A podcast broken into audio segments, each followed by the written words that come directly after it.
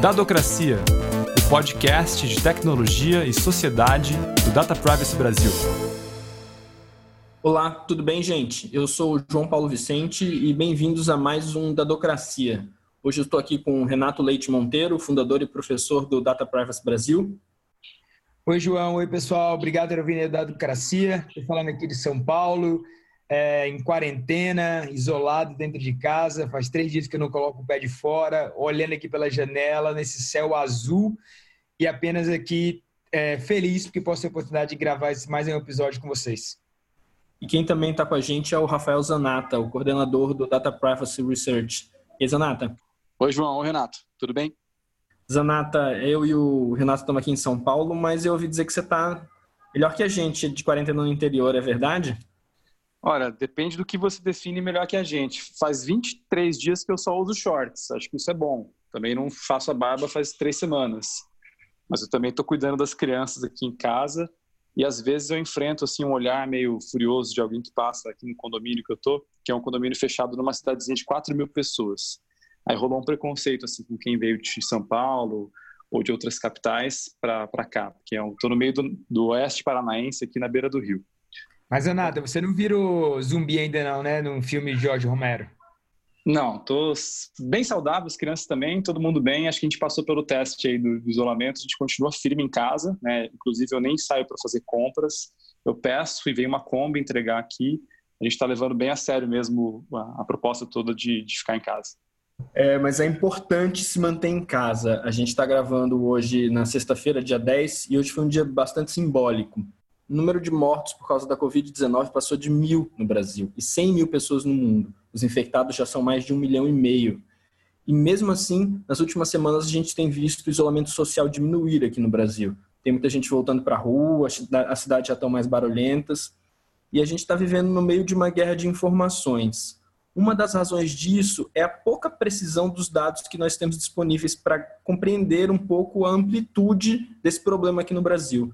Tem um lado que é uma questão da subnotificação de casos, falta teste, tem gente que já morreu e a gente só vai se, se saber com precisão se foi da, da Covid ou não daqui a duas semanas. E por outro lado, falta um pouco de clareza de informações do lado do Estado, do governo. Pois é, João. Um relatório da Open Data Knowledge mostrou que 90% dos estados brasileiros têm um nível de transparência insuficiente em relação às informações ligadas ao coronavírus. Isso significa, por exemplo, o, o, número de testes feitos, o número de leitos de UTI ocupados por pessoas com a doença, o número de TI ainda disponíveis.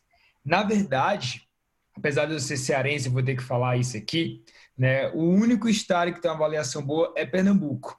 E eu acho que esse é um dos bons exemplos que a gente tem que tirar essa rixa de lado do meu estado com outro estado para poder ter uma transparência muito maior com relação a esses números.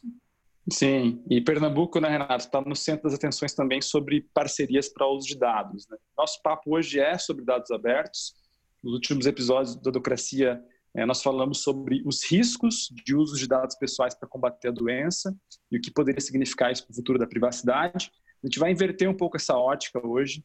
É, vamos usar o coronavírus para explicar como que o acesso aberto a dados pode facilitar a compreensão da epidemia e a proposta de soluções.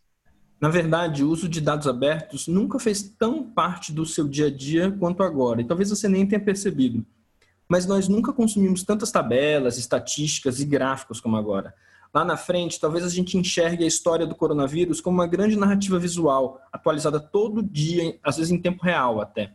E o que alimenta essas informações são dados disponibilizados pelo governo, pelas secretarias municipais, estaduais de saúde, por diversos órgãos. Só que às vezes eles não vêm tão azeitadinhos, digamos. O problema, João, é que nem sempre essas informações estão disponíveis. Quando estão disponíveis, nem sempre estão completas. E muitas vezes, quando estão completas, elas não estão em um formato fácil de trabalhar. Imagina o seguinte: você baixa um arquivo na internet, você baixa um documento é, e ele está em formato doc, ele está em formato do PowerPoint ou, for, ou formato de de planilha, você quer abrir no seu computador e você não tem o pacote Office instalado. Você não vai conseguir visualizar nada que está lá dentro.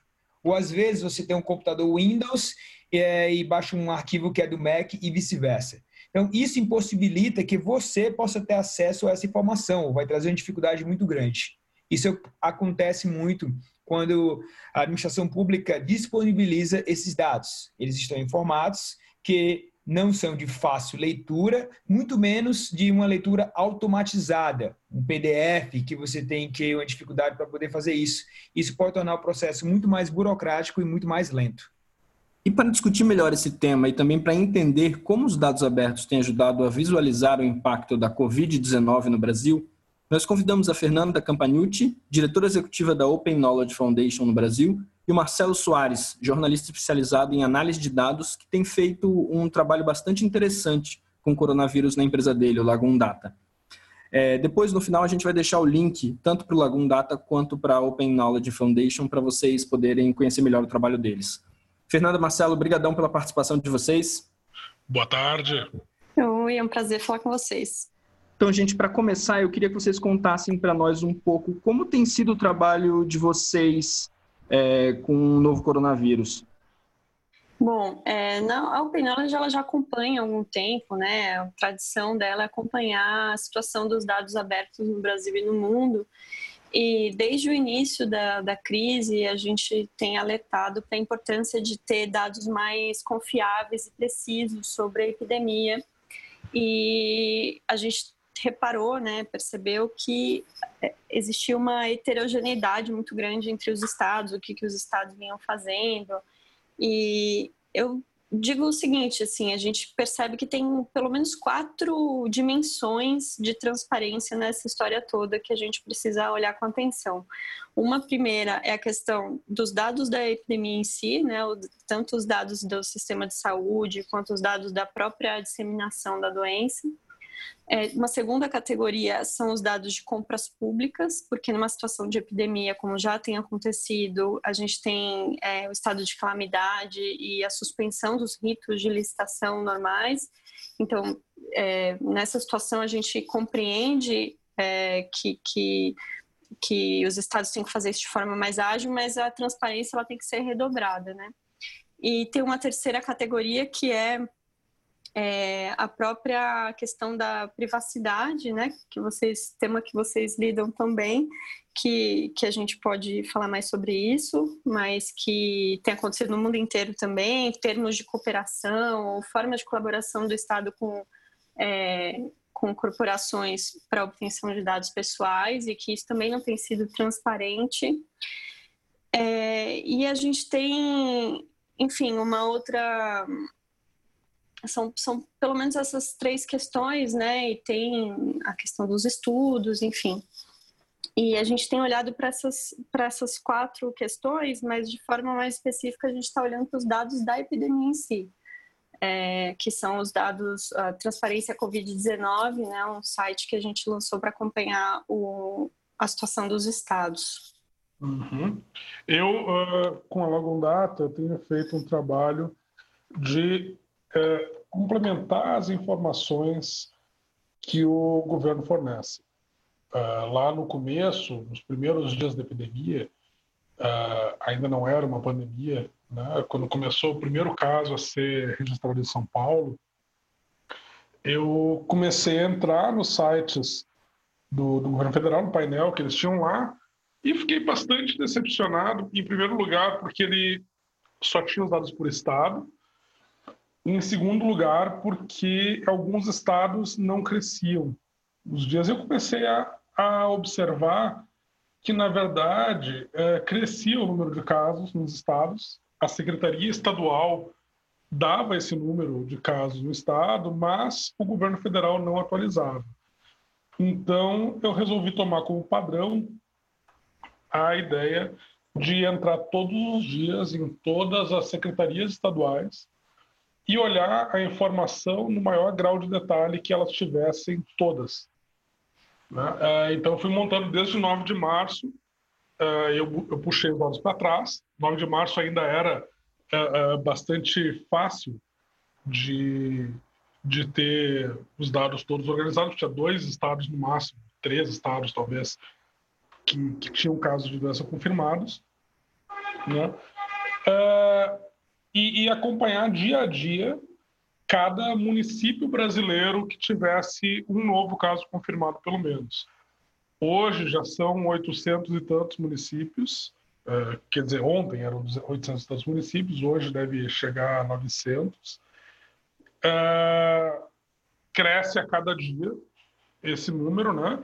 E, e, e eu sempre gosto de manter uh, uh, a lembrança na análise que eu escrevo de que esses são apenas os casos que já são conhecidos. Né? Existe toda uma questão de subnotificação de casos que são diagnosticados como outra coisa, como, por exemplo, síndrome respiratória aguda grave, que gradualmente os estados estão começando a, a mostrar esse dado. A Fiocruz foi o primeiro órgão a, a levantar essa lebre. Né? Uh, existem ca os casos leves não chegam a ser uh, testados uh, e os casos assintomáticos que existem que eu lembro teve um caso assintomático acho que foi o segundo caso de São Paulo que foi uma pessoa que fez o, foi ao, ao posto de saúde fez o teste não tinha sintomas mas tinha a covid-19 então é, é, existe essa dificuldade grande de obter os dados. E aí a, a, o ponto seguinte é cada estado fornece informação com um grau de detalhe diferente, né? E isso é um desafio, ao mesmo tempo que é uma, uma é, é uma oportunidade bastante interessante de ver os estados que, que estão querendo fazer coisas boas mesmo com poucos recursos. A gente olha Pernambuco, por exemplo, o trabalho excelente que eles fazem, eles abrem os dados caso a caso dos casos que eles conhecem, tanto os descartados quanto os confirmados. Né? A, a Open Knowledge tem feito um trabalho muito interessante de mostrar esses estados, as melhores práticas que eles têm, que eles têm tido. Né? Acho que, por enquanto, é isso. Uhum. Agora, Marcelo, Fê, eu queria fazer uma pergunta até um pouco mais pessoal para vocês. É, qual que foi o gatilho para vocês começarem esses projetos? Assim, teve algum, algum sentimento específico de desespero e aí ver coisas acontecendo em outras partes do mundo que inspiraram vocês? É, o Marcelo falou que foi lá pelo dia 9 ou até um pouco antes. Queria que vocês contassem um pouquinho desse momento pessoal de se impactar pela Covid e, e resolver fazer alguma coisa e quais foram os primeiros passos. Ok. Da minha parte, é, eu sou um maluco por dados há, há 20 e tantos anos. Né? Eu comecei a trabalhar com jornalismo de dados lá em Porto Alegre, lá em 1998, quando ainda uh, isso uh, no Brasil era ficção científica e nos Estados Unidos chamava reportagem com auxílio do computador. Né? Uh, e a minha grande frustração quando eu vejo esses grandes casos, eu não estou mais em redações, mas eu ainda tenho aquele instinto de, de jornalista, de repórter, de, de, de querer entender melhor a notícia por meio dos dados. E uhum. a análise de dados, desde, desde sempre que eu comecei a, a, a usar isso para reportagem, ela me permite questionar as fontes com base na informação que elas próprias uh, detêm, com base na informação que elas próprias produzem, com base na informação que elas usam para tomar suas decisões. Né? E muitas decisões seriam tomadas dali para frente uh, com base nos casos de, de confirmados e, e, mortos por coronavírus, né? Então eu queria ter uma ideia de como é que é isso. Outra, outra questão que me preocupa bastante é a questão das projeções que são feitas, né? Uh, dependendo uhum. da qualidade do dado, uh, a qualidade do é garbage in, garbage out, né? Uh, dependendo da qualidade do dado que é colocado numa previsão, ela pode ter uma margem de erro maior ou menor. Né? E isso uh, eu queria, com um dado tão agregado quanto esse que o Ministério da Saúde passa, a gente não tinha condição de avaliar a qualidade da, das previsões possíveis. Né? Do, do, se o modelo pode ser perfeito, mas se o dado for, for muito falho, ele vai ser uh, quase inútil. Né? Então, todo esse trabalho no sentido de observar como é que os estados estão trabalhando a qualidade da informação. E aí você estava querendo entender também não só é, a, a, informação precisa de infectados, mas também olhando capacidade hospitalar e, e, e UTIs, leitos de UTIs também, nesse, nesse seu projeto. É, os leitos de UTIs entraram mais recentemente. Né? No começo eu estava muito focado em olhar uh, o que o, o, o que as secretarias de saúde sabem. A gente não pode dizer que são os infectados, a gente, a gente sabe que são os infectados conhecidos, são os casos confirmados. Né? Mas uhum. como existem assintomáticos, existem casos leves, existe todo um protocolo de, de testar apenas casos graves e quem vai para o socorro, a gente sabe que isso é uma fração dos confirmados, do, dos casos reais. Né? Uh, então, todo, todo o trabalho nesse sentido. De, e cada vez eu vou buscando enriquecer essa informação com outras informações de contexto. Né? Os casos, a, a capacidade hospitalar. Uh, uh, eu, na minha planilha pessoal, eu tenho ali o IDH dos municípios, eu tenho alguns outros pontos de informação sociodemográficos ali.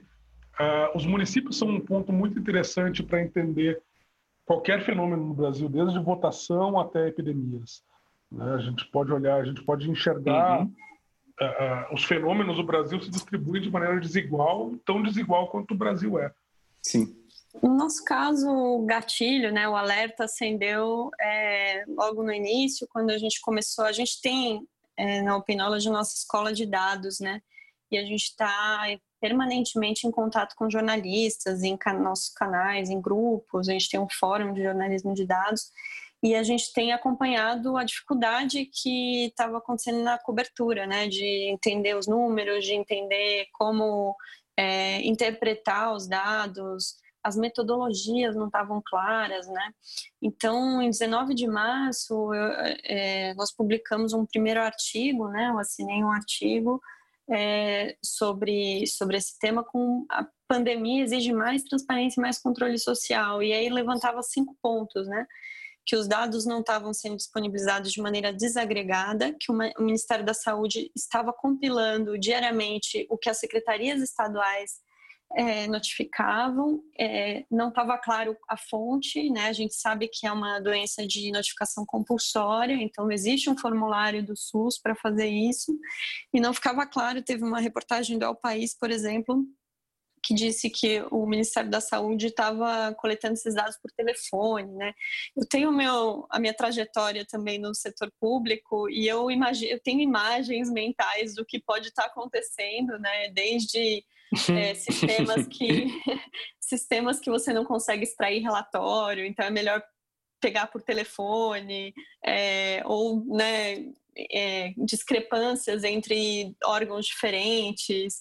Então tem mil coisas que podiam estar acontecendo e isso acendeu um alerta. É, a outra questão era sobre a quantidade, o segundo ponto era sobre a quantidade de testes, né, que estavam disponíveis e administrados. É, teve até uma, uma, uma, evolução quanto a isso na última semana. O Ministério passou a divulgar por estado a distribuição de testes de kits rápidos que eles fizeram, que foram 500 mil, né? então eles, eles passaram a divulgar isso.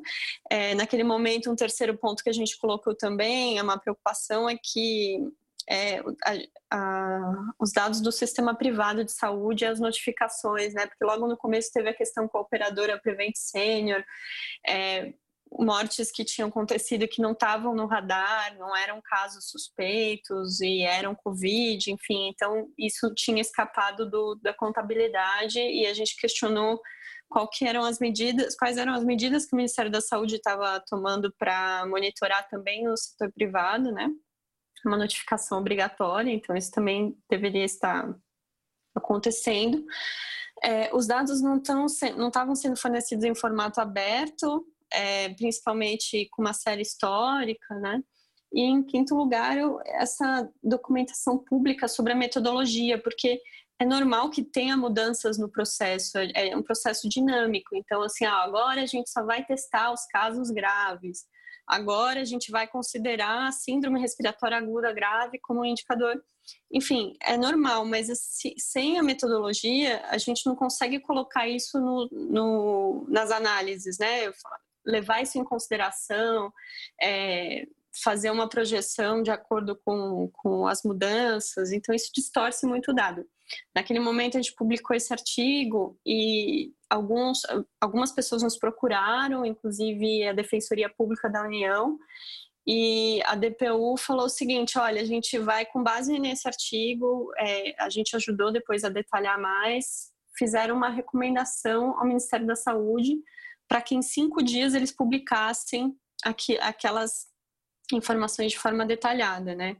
É, e aí a gente tem batido nessa tecla. Nesse período, outra coisa que aconteceu que nos chamou, também acendeu muito alerta, foi a restrição à lei de acesso à informação, que uma medida provisória impôs, né, e já foi suspensa como, de forma cautelar pelo, pelo, pelo STF, mas que continua lá, né, que alterou, que suspendeu os prazos, enfim, nem sem entrar no mérito da, da MP, é, a gente também viu que não era por aí o caminho, né? Se o Estado está sobrecarregado para responder pedidos de informação, inclusive a gente fez pedido de informação sobre isso também, é, é, sinal de que falta dado aberto, né? Então, esse momento tem que priorizar os dados abertos e então a gente percebendo que isso não estava essa iniciativa não estava partindo do Ministério da Saúde de articular os entes federados, a gente acabou fazendo essa, esse montando a ideia desse índice para avaliar cada estado e depois da prim a primeira avaliação foi muito ruim,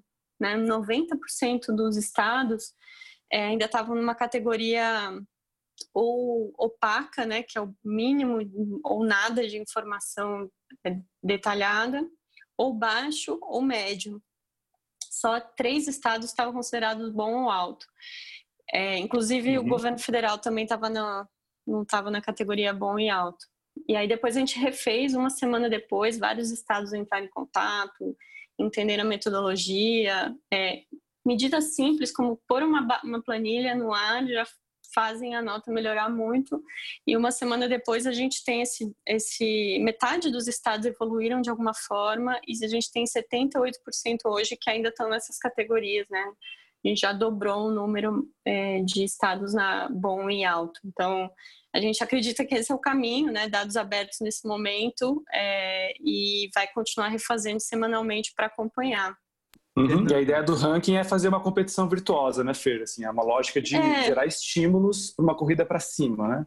Pois é, enfim, é, eu, eu, costumo ter críticas a rankings em, em outras situações, é, mas essa situação é um, é um exemplo é, muito, muito adequado do que um ranking pode fazer para padronizar, para gerar um parâmetro mínimo de comparação, né? É, se tivesse uma liderança ou do Ministério da Saúde ou de uma autoridade é, definindo né, o que, que, seria um exemplo de transparência, quais seriam os dados importantes, a gente não precisaria fazer isso. Mas na ausência total de uma coisa como essa, um ranking ele ajuda os estados a se enxergarem em comparação a outros, né? Porque quando a gente divulgou assim, olha, esse aqui, como a gente fez com a defensoria, né? Esse aqui é o, o ideal de transparência. Tem é, um tipo de resposta comum aí de, de poder público, né? não só em situações de pandemia, que é assim, olha, enquanto vocês estão criando ideais aí, a gente está aqui trabalhando e, e não pode perder tempo com isso, né? É, o que a gente fez foi mostrar que é possível no Brasil, na situação atual, com a infraestrutura atual, os estados serem transparentes, tanto que na primeira, na primeira avaliação já tinha Pernambuco é, no nível alto. Então, o que, que Pernambuco faz que São Paulo não podia fazer, né? São Paulo que tem uma tradição de gestão uhum. da informação. Então, esse ranking, ele é um ranking do, do que é possível, né? Normalmente, a Open Knowledge faz um Open Data Index no mundo, que avalia formato, é, e que é muito mais, digamos, exigente do que esse que a gente fez agora. Esse a gente realmente fez o necessário. Então, se a planilha está em Excel, é, já pontua né? Normalmente a gente diria, olha, isso Excel não é um software livre, é, tem que ser um, forma, um, formato aberto, sem licenças e tal, sem é, licença proprietária. E nesse caso não, a gente está definindo realmente o básico que é para as pessoas poderem trabalhar com esse dado, né? Então é, foi um ranking possível e, e gerou sim para nossa boa surpresa uma competição saudável Fernando, você falou do, é... do, do, Excel.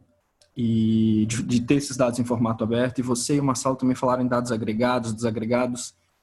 Explica um pouco para quem não entende muito bem do que a gente está falando, por que é importante ter é, essas informações de uma maneira que é mais fácil de você trabalhar com elas e interpretá-las. Uhum. É, o, o essencial é a gente está olhando para três dimensões, né? O conteúdo, então, se tem dados como idade, sexo, é, testes aplicados ou não, enfim. E a gente está olhando para o formato também. A gente está considerando pontuação daquilo que é informação. Então, mesmo que esteja dentro de um release, dentro de um boletim em PDF, nessa dimensão de conteúdo a gente está considerando como um ponto positivo, né? Porque o Estado está publicando isso de forma é, sistemática. Mas, no, em termos de formato, que tem um peso maior na nossa, no nosso índice, o formato ele tem um peso 3, a granularidade, ou seja, o detalhamento tem um peso 2. Então, é, para favorecer mesmo essa, é, estimular mesmo essa publicação em formato aberto. É, é muito, muito simples, assim, quando é, se divulga na esse trabalho que o Marcelo está fazendo, por exemplo, ele pode falar melhor, mas ele é um bom exemplo. Todos os dias, o que que o Marcelo estava fazendo? Ele entra lá em cada secretaria e, e, ficava caçando informação, fica, né, ainda caçando informação no site de cada uma. Algumas publicam no Twitter, outras publicam não publicam nada no seu site, ele tem que olhar na imprensa, porque eles passam para a imprensa, mas não publicam. Enfim, é um trabalho de ficar caçando, catando milho, né? E se isso está numa base de dados única, todo o registro, desde que começou a ser publicado, você faz uma análise bem melhor e com muito menos tempo, né? Então, nem todo mundo tem esse tempo e principalmente essa capacidade de ficar sistematizando essa informação todos os dias. Então, é principalmente uma questão de agilidade, uma questão de precisão, a gente garante que não tenha erros, né? E a gente permite automatizar. Então, por exemplo, se alguém quiser fazer um painel melhor, se alguém quiser fazer uma análise, um modelo, se tiver em PDF, se tiver em texto, ele não vai conseguir fazer. Mas se ele conseguir reunir essas informações numa base de dados, ele, ele vai. Então, acho que o Marcelo também pode falar até melhor sobre, sobre esse ponto, né? É, uh, não é que o governo não tenha uh, essa informação, né? O, os estados, os municípios uh, notificam obrigatoriamente essa informação ao governo. Uh, e se a gente for olhar as coletivas, uh, eu tenho me dado esse trabalho de, de olhar algumas coletivas da, das diárias que o governo da, o Ministério da Saúde tem feito, uh, às vezes eles mostram o um mapa por municípios. ou seja, eles têm essa informação, eles só não divulgam essa informação por algum motivo. Não sei qual é esse motivo, não faço ideia de qual seja, mas é uma escolha que eles fizeram. Né? Hoje, então, o que a gente tem é, são os estados uh, uh, informação mais ou menos agregada de acordo com, uh, sei lá, de acordo com a cabeça de quem decidiu que devia ser desse jeito. Né?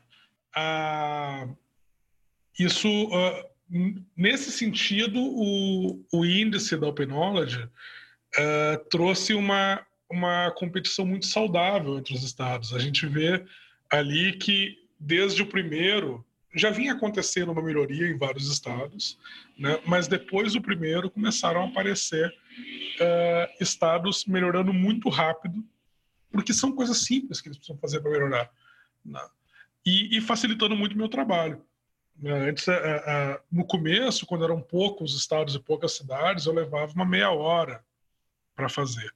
Agora eu tenho levado uma hora, mais ou menos. Se todos eles conseguirem fazer uh, a abertura de dados, em muito pouco tempo eu consigo captar os todos, consigo automatizar essa captação, não apenas eu, como também estudiosos do assunto, epidemiologistas, etc. Alguns têm me procurado para solicitar acesso aos dados, eu tenho passado esse dado para eles. Né? E isso é, é, é extremamente gratificante poder colaborar com estudiosos, uh, com dados que deveriam estar, deveriam estar abertos para todos, deveriam estar oferecidos por padrão pelo governo, né? mas imagina o quanto a gente pode acelerar a busca por soluções a partir do momento que seja possível uh, captar e fazer os cruzamentos de resultados uh, da doença por tratamento, por se ficou em casa ou foi para o hospital, se estava grave ou se estava leve, se era homem ou mulher, idoso ou jovem, etc. Isso, a, a, as possibilidades com isso são muito grandes, né? E, e, todo esse trabalho que eu venho fazendo, que a Fernanda vem fazendo na Copenhagen, acabam sendo de certa maneira um, um estimulante para que para que esse detalhamento aconteça. Né? Aliás, assim, uma, um complemento interessante também de observar é o seguinte: tem nessa comunidade de jornalismo de dados, de programação, é, tem um esforço também muito grande acontecendo. É, o, o Turicas, né, que é o Álvaro Justen, conhecido como Turicas, ele fez um, organizou, ele articulou um grupo de voluntários de um, cerca de 30 pessoas. É, ele tem uma iniciativa de dados abertos que se chama Brasil.io, e, e, ele, tá, ele começou com esses voluntários a coletar todos os dias por estado. É mais ou menos isso que o Marcelo faz também, né? Pegar por estado, olhar os boletins epidemiológicos e ir alimentando uma base de dados, ou seja, eles estão fazendo o que o Ministério da Saúde poderia fazer, que é divulgar aquilo tudo em formato CSV. É, olha a dispersão de energia, né, de potencial criativo, de mãos, de, de braços para fazer isso, que poderiam estar sendo usados para fazer análises, para fazer outras coisas, mas estão fazendo essa, esse trabalho todo para organizar a informação. É, e é essencial, né? A gente vê, por exemplo, a imprensa tem usado, é, se vocês olharem a fonte de dados, Brasil I.O., porque os dados são abertos, é, então, esse trabalho é essencial, mas é, esse trabalho todo, essa inteligência coletiva podia estar se voltando para outras, outras fases dessa, dessa análise e, eles estão tendo que fazer isso né, das cabeças mais, é, mais interessantes que a gente tem aí no, no tema de jornalismo de dados estão ocupadas em coletar informação porque isso não está disponível de um jeito correto. E, Fernanda, uh, queria fazer uma perguntinha aqui, ainda voltando um pouco sobre os rankings. Eu estou com o site aqui da Transparência aberto, a gente tem, e como está aqui, é que Pernambuco hoje, atualmente, é o local que está com a pontuação maior. E a gente vê outros estados, como o meu Ceará, tá? eu sou cearense, sou de Fortaleza, que está com pontuação bem menor. E Pernambuco tem uma pontuação, além de estar tá na frente, ele está bem à frente dos demais. Você podia dar aqui bom, alguns bons exemplos, por exemplo, como número, informações sobre número de leitos, é, número de camas, entre outras coisas, que estão fazendo formato, Pernambuco está tão à frente dos demais? Sim, sim. É, o caso de Pernambuco é interessante porque é, tem os boletins epidemiológicos da Secretaria de Saúde e tem esse portal que tem um painel e tem os dados que é da Secretaria de Planejamento. Então eu não sei exatamente como que eles estão fazendo internamente, né? Se eles estão se conversando, como é que tem sido esse fluxo, mas o, o resultado é interessante porque eles têm divulgado bastante informação. Então, é, em termos de conteúdo, eles divulgam quase tudo até agora, exceto essa questão da ocupação de leitos. É, quantos tem disponíveis, é, o, o, quantos leitos tem disponíveis até um dado que é aberto. Né? Quem sabe mexer com microdados, quem sabe consultar o Cadastro Nacional de Equipamentos de Saúde, consegue achar essa informação. O que falta é a ocupação desses leitos. Isso daí o Estado tem condição de falar.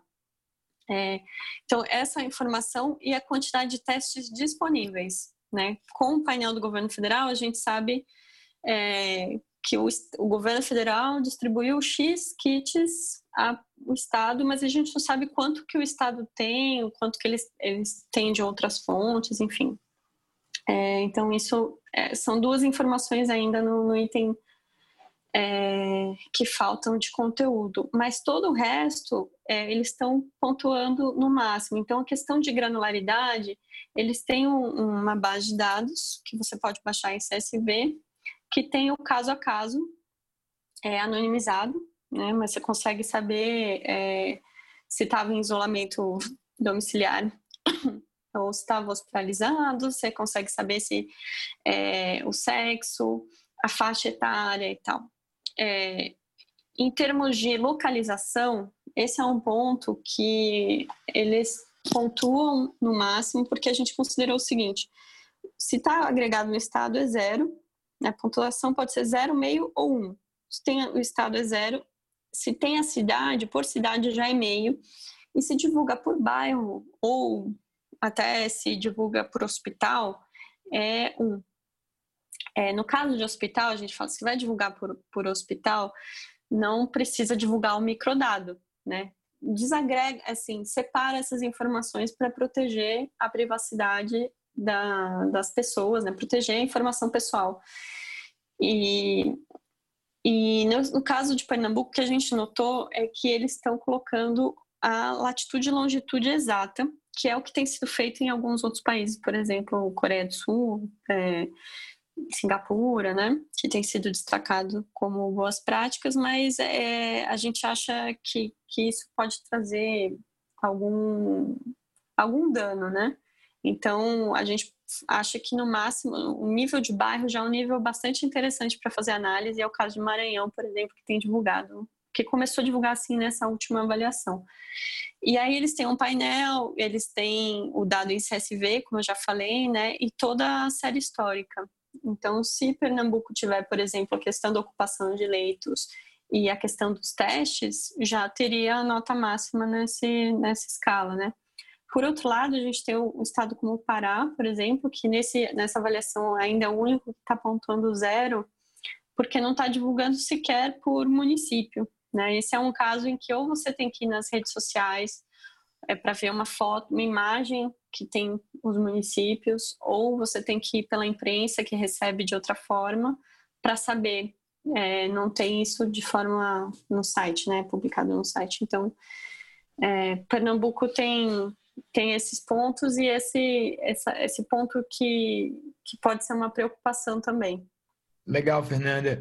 E eu vou pegar um pouco, acho que você pode comentar também, e o Marcelo depois, sobre da sua fala, que é um dos pontos que, na, que tem sido mais discutido atualmente, a questão de privacidade, e você usou o termo anonimização. Né? Então, a gente tem visto várias empresas de, de telefonia, de telecomunicações e outras empresas de tecnologia fazendo acordos de cooperação com entes públicos para poder ajudar no combate, eh, no combate à Covid-19. Isso, inclusive, é um dos objetos de pesquisa do Data Privacy Research, do projeto Os Dados e o, e o Vírus.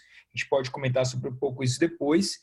É, mas você mencionou tanto a anonimização e levantou uma preocupação aqui, porque no caso de Recife, de Pernambuco, tem sido fornecido a latitude e a longitude exata. Né? E, tradicionalmente, quando a gente fala de dados pessoais, a geolocalização das, de forma que permite chegar no indivíduo ou saber o indivíduo, mesmo se eu não sei se é o Renato, se é o, a Fernanda ou o Marcelo, pode ser considerado um dado pessoal.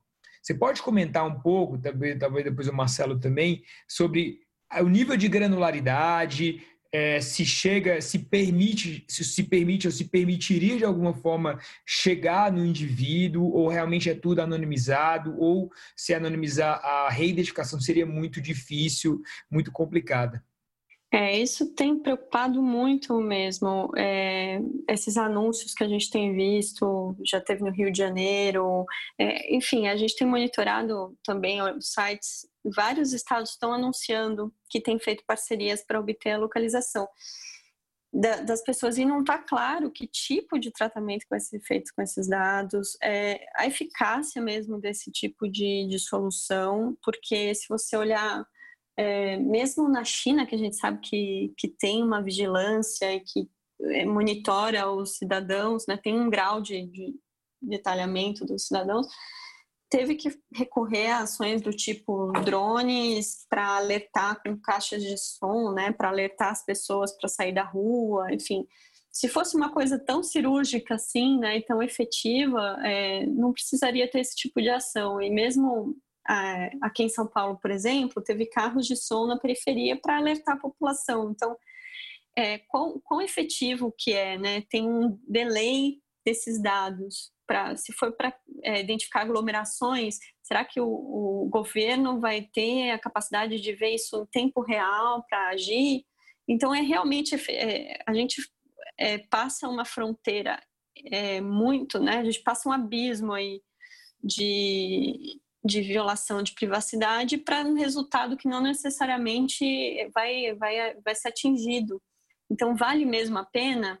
Né? E aí, mesmo sem entrar no mérito de se vale a pena ou não, tem a questão da forma, né? A forma como está sendo feito sem transparência, sem a gente saber dos termos. Lá no, no Reino Unido teve uma discussão muito interessante porque é, isso está acontecendo em todo mundo, né? E lá eles tinham uma é, uma proposta também de fazer algo parecido usando como referência a Coreia do Sul e as organizações da sociedade civil lá fizeram uma carta de repúdio falando assim, olha, aqui, é, aqui não é a Coreia do Sul, né? A gente tem um, um conjunto de, direi de legislações e direitos estabelecidos que faz com que isso seja necessário, assim, ter uma a salvaguarda necessária, né, para implementar uma coisa como essa no parlamento, por exemplo, as medidas emergenciais lá têm cláusulas de temporalidade que tem que ser revistas, então tem que ser proporcional, né? Proporcional ao, ao período de calamidade. E, em outros lugares está sendo feita uma discussão mais transparente, uma política de privacidade mais explícita. Então é, é realmente necessário que o, que o governo tenha acesso integral a esses dados é, tem empresas também de geolocalização, né, que estão dizendo que estão fornecendo os dados e, e fazendo análises. Então, isso preocupa a gente mesmo e, no caso de, do estado de Pernambuco, isso está no mapa, né? Não tem como baixar, mas há quem consiga baixar isso. Mas o que a gente está vendo com preocupação mesmo é a falta de transparência de tudo, tudo isso que está acontecendo, né? Os termos de cooperação, não estão sendo divulgados, né, que, os contratos, né, que seja, se fosse serviço, enfim, nada disso está vindo a público. A única coisa que está vindo a público é a notícia, né? A gente sabe pela imprensa e, e não sabe muito. Queria fazer uma pergunta para o Marcelo, é, e também para a Fer, se ela quiser responder, mas que é sobre a, a importância da lei de acesso à informação. Vendo o Lagon Data, Marcelo, eu, me pareceu que você tem feito mais uma coleta direta de dados com a Secretaria Estadual de Saúde, certo? Queria saber Sim. se você também tem usado o LAI e, e, voltando a um ponto que a Fernanda comentou, é, como é que vocês, no jornalismo de dados, têm visto esses retrocessos de ameaças à lei de acesso à informação, que não é uma novidade da Covid, né? São ameaças que estão postas desde o ano passado é, e a centralidade disso para o tipo de, jornalismo de dados e projetos como os que vocês é, executam. Certo. Bom, eu, para uh, a questão da Covid, eu não tenho utilizado a lei de acesso ainda. Uh, acho que ainda não cheguei ao ponto de precisar. Uh, tenho apoiado iniciativas de, de uso das leis, das instituições, para aprofundar essa, essa informação, mas para esse momento, nesse monitoramento que eu tenho feito, ainda não precisei. Até porque a lei de acesso uh, demora alguns dias para que ela tenha respostas. Uh, e esse meu monitoramento está atualizando todo dia. Então, você não poderia uhum. contar com, com, os prazos da lei. Né? Mas eu tenho observado com bastante, é, bastante preocupação uh, a maneira como os governos, especialmente o atual governo federal uh, e alguns governos estaduais, uh, se não muitos, né, têm lidado com a, com a questão da informação mesmo. Né? A, é, essa, essa onda de, de, de governos conservadores eleitos uh, em 2018, eles vêm com uma, com uma cultura de de, de sigilo uh, muito mais arraigada do que do que a gente já viu nos últimos anos. Até uh, eu trabalhava na, eu era gerente da Associação Brasileira de, de Jornalismo Investigativo lá em 2004, quando a gente começou a fazer as primeiras reuniões da sociedade civil para debater a possibilidade de uma lei de acesso, que depois veio a se tornar realidade em 2012. Mas as primeiras articulações a gente começou a fazer lá em 2004. toda a minha carreira como jornalista, uh, eu passei acompanhando o quanto gradualmente a sociedade foi ganhando mais e mais direito a, a ter acesso a informações públicas. Né? Uh, e parecia muito garantido que isso seria uma tendência permanente, né? que a cada ano a gente teria mais acesso, uh, e hoje a gente tem muito mais acesso do que tinha quando eu comecei, né? mas ainda assim uh, tem havido retrocessos muito, muito preocupantes ali. E ao mesmo tempo, a gente não tem um ambiente tão bem estruturado e tão institucionalizado quanto nos Estados Unidos, por exemplo, em que pode chegar um presidente mais, mais obscurantista do que o anterior uh, e ele não vai conseguir fazer tanto estrago quanto poderia. Né? Uh, ele vai fazer algum estrago, mas não tanto. Aqui no Brasil já não é bem assim. Né? Uh, aqui no Brasil, é, recentemente se sacralizou o argumento da, da fishing expedition, né? a expedição de pescaria, as pessoas fazem pedidos de dados uh, considerados muito amplos ali, isso passou a se tornar um argumento comum dos órgãos públicos para negar informações públicas. Né? Uh, isso é, é, é, é, muito preocupante. Uh, é dessa maneira que eu vejo. De outro lado, os governos têm um, um usam a, a, transparência de maneira propagandística, né? usam a abertura de dados. Muitos estados que não abrem as informações detalhadas uh, no seu site, boletins epidemiológicos, uh, abrem isso para a imprensa em press releases e coletivas, mandam por e-mail para jornalistas ali essas informações, às vezes num grau de detalhe perigoso. Houve um estado no Nordeste, agora não vou lembrar qual, mas eu posso caçar depois esse link e mandar para vocês, em que logo no começo uh, dos primeiros casos confirmados de Covid, publicava nome, nome e, e, e bairro das pessoas afetadas, e teve uma senhora que foi hostilizada pelos vizinhos por causa disso. Né? Uh, e isso ali, o, o governo ganhou uma, uma, uma matéria ali num jornal etc., mas a que custo? Né? Uh, existe, existe também uma questão de, de como é que as autoridades utilizam a informação pública. Os jornalistas também, mas assim, autoridades. É, na eleição de 2016, é, foi uma das primeiras em que o financiamento de campanha foi publicizado em tempo real. Uh, o Gilmar Mendes veio a público falar de uma senhora, a Geni, inclusive era até a Geni o nome dela, uh, candidata a vereadora lá no interior do Nordeste. Olhava o perfil dela, era uma pessoa muito simples, né, que tinha recebido uma doação de sei lá quantos milhões de reais. E, na verdade, ela pediu para alguém digitar a doação dela e a pessoa escorregou o dedo nos zeros ali. Né? Uh, ela não tinha recebido milhões, tinha recebido uhum. algumas centenas, talvez uns 3 mil reais e isso passou, uh, uh, isso virou um, um, ponto de exposição uh, dessa pessoa indevida, né? Exposição indevida da pessoa por causa disso. Então, a gente tem um ambiente muito complicado de informação. Né? É sobre essa questão da LAI, é, o que o governo fez, a, gente, a Controladoria Geral da União é a guardiã da Lei de Acesso à Informação, né? E deveria ser a guardiã.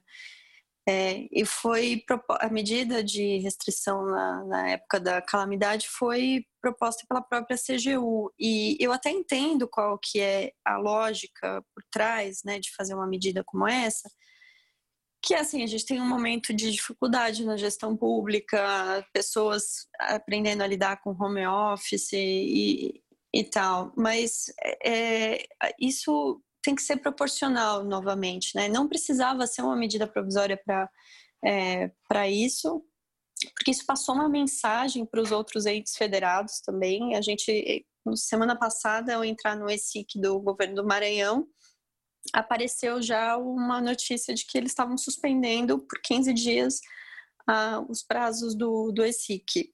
E, e isso a gente enfim, a gente está é, tá monitorando também está é, de olho, porque nesse momento a gente precisa de mais transparência, né? Então, se fosse fazer uma medida administrativa como essa, olha, a gente vai priorizar os casos, é, as informações relativas à, à epidemia, né? Então, a gente vai abrir os dados relativos à epidemia para diminuir a quantidade de pedidos que chegam.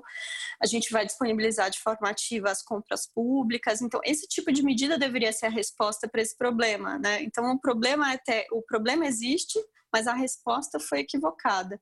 O, o governador Witzel nessa nessa semana ontem, essa notícia da Folha de ontem, ele impôs sigilo a documentos de contratação emergenciais de um bilhão de reais contra o coronavírus, né, é, no sistema eletrônico de informação. Então, isso devia ser uma regra. É uma compra emergencial, a informação tem que estar disponível e não o contrário. Então, dá para entender a motivação, mas a forma, né, o jeito como se concretizou foi absolutamente equivocado. Marcelo, Fernanda, o nosso tempo está acabando. É, o governo, Ministério da Saúde tem falado que a perspectiva é que o, o ápice da, da Covid-19 aconteça no final do mês que vem, começo de junho. Eu queria perguntar para vocês quais os desafios para as próximas semanas e também como vocês ficam lidando com esse tanto de informação sobre a pandemia no dia a dia, né? É, vocês estão mais preocupados, ficam mais nervosos, não tem jeito de, de ficar tranquilo, enfim, como vocês estão?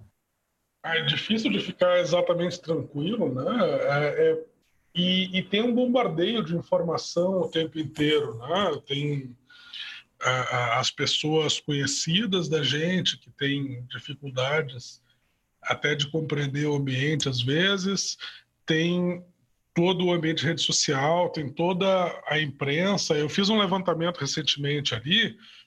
Uh, os principais jornais do Brasil passaram a publicar até 30% mais notícias por dia, em média, desde o início da Covid, uhum. uh, em relação ao período anterior. Né? E isso é, é, é, por um lado é bom, porque a gente tem mais informação a respeito, por outro lado é, é preocupante, porque é muito ruído, né? A, a, tem muita informação, mas também tem muito ruído no meio. Né? O que, que a gente pode esperar para os próximos meses ali?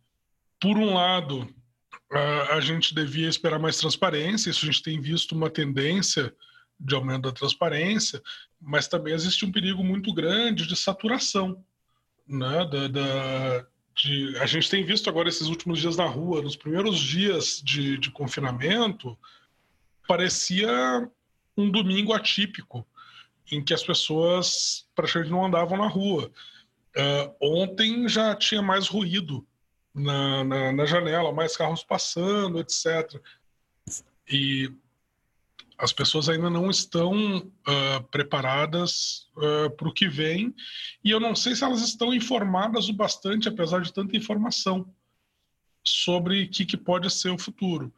Né? Uh, os governos terem tanta tão pouco consenso quanto ao que fazer é uma, uma questão bastante preocupante. Né? Então, assim, é, é, o, o maior risco é acontecer como em Santa Catarina, por exemplo. Santa Catarina é o estado, é um dos estados que mais votaram no Bolsonaro proporcionalmente. Uh, é um dos estados que mais fazem uh, carreatas ali pedindo a reabertura do comércio. É um dos estados que mais fazem uh, manifestações de comerciantes ajoelhados rezando o Pai Nosso pedindo para a reabertura do comércio. Mas ontem teve um aumento de 181 casos confirmados de coronavírus. Tem 78 municípios de Santa Catarina já tem casos confirmados, né? E nesse momento deve ter mais que 78. Então, é, é, ainda é uma coisa que as pessoas não estão percebendo com a gravidade que tem. Né? Uh, o discurso dos governos de que os especialistas estão aterrorizando a população, etc., acaba gerando um ambiente em que as pessoas se sentem à vontade para escolher a versão em que acreditar. E isso é bastante danoso no médio e longo prazo. É, é, uma, é um equilíbrio muito delicado né, que a gente tem que encontrar. Acho que tem todo o drama a, coletivo, a dor coletiva de é, de passar por uma transformação forçada né, nos nossos estilos de vida. Ao mesmo tempo, tem a, a gente acompanha as pessoas em situação de vulnerabilidade, né, a desigualdade no país, que já é enorme, então tende a piorar. Então é uma situação realmente que assim a única forma que eu tenho visto, tenho tido, né, para lidar com isso é focar no focar naquilo que a gente pode fazer. Então no, no, no, na, na Open Knowledge Brasil, a gente já tem como missão a questão da abertura de dados, então a gente redirecionou as forças, replanejou, repactuou as coisas para poder focar nisso. A gente tem as nossas nossa preocupação também, né, de como como continuar fazendo as nossas ações, é, mas a gente tem que focar assim naquilo que é, naquilo que a epidemia permite a gente melhorar, né? Então, no caso dos governos, tem a própria infraestrutura de saúde está em discussão. Então, a gente está vendo os dados. De repente, o, o, os governos conseguem soluções para investir em mais leitos, conseguem investir, é, conseguem fazer ações de transparência num tempo rápido. Então a gente está vendo também que a gente tem uma certa capacidade em potencial ali que para realizar e que a gente precisa de empurrõezinhos da sociedade. Então esse momento a gente está tentando focar nisso, né? Naquilo que a gente pode ajudar a avançar, naquilo que a gente pode fazer para, olha, sinceramente, para não enlouquecermos, né? Porque é o que o momento está momento está fazendo com a gente. Sim, eu tinha lido isso mesmo, que é uma boa dica para a sanidade mental é a gente focar no que a gente pode fazer, né, para não enlouquecer no meio da, da pandemia. Acho que esse é o recado geral. Né? Gente, muito obrigado pela participação de vocês. É, nós esperamos que vocês se tornem ouvintes e acompanhem a gente aqui no Dadocracia. Vai ser um prazer, vai ser um prazer. Sim, agradeço muito o convite. Já acho que o trabalho que vocês fazem é muito, muito relevante e o podcast, sou fã de podcast, então é uma forma muito legal de fazer chegar mais gente também. Obrigado por ficarem com a gente mais esse episódio da Docracia. É, espero semana que vem a gente estar tá de volta discutindo outros temas de tecnologia e sociedade. Um abraço. Tchau, tchau, Renato. Tchau, Zanata. Tchau, tchau a todos. E um último recado importante: nós temos o projeto Os Dados e o Vírus, que foi lançado para entender o impacto da Covid na agenda de proteção de dados pessoais. E lançamos uma seleção de ensaios que qualquer pessoa pode se candidatar e submeter até o dia 15 de abril. Ensaios que tratam da, da problemática do uso de dados no combate à Covid. Mais informações você encontra na página da Associação de Pesquisa, dataprivacybr.org, e lá tem o link do observatório, você clica em Saiba Mais e vai encontrar o edital. Beleza, pessoal. Obrigado, João. Obrigado, Zanata. Todo mundo que está ouvindo aí. Espero que vocês continuem ouvindo nossos episódios da Democracia. E, mais importante de tudo, fique em casa. Falou!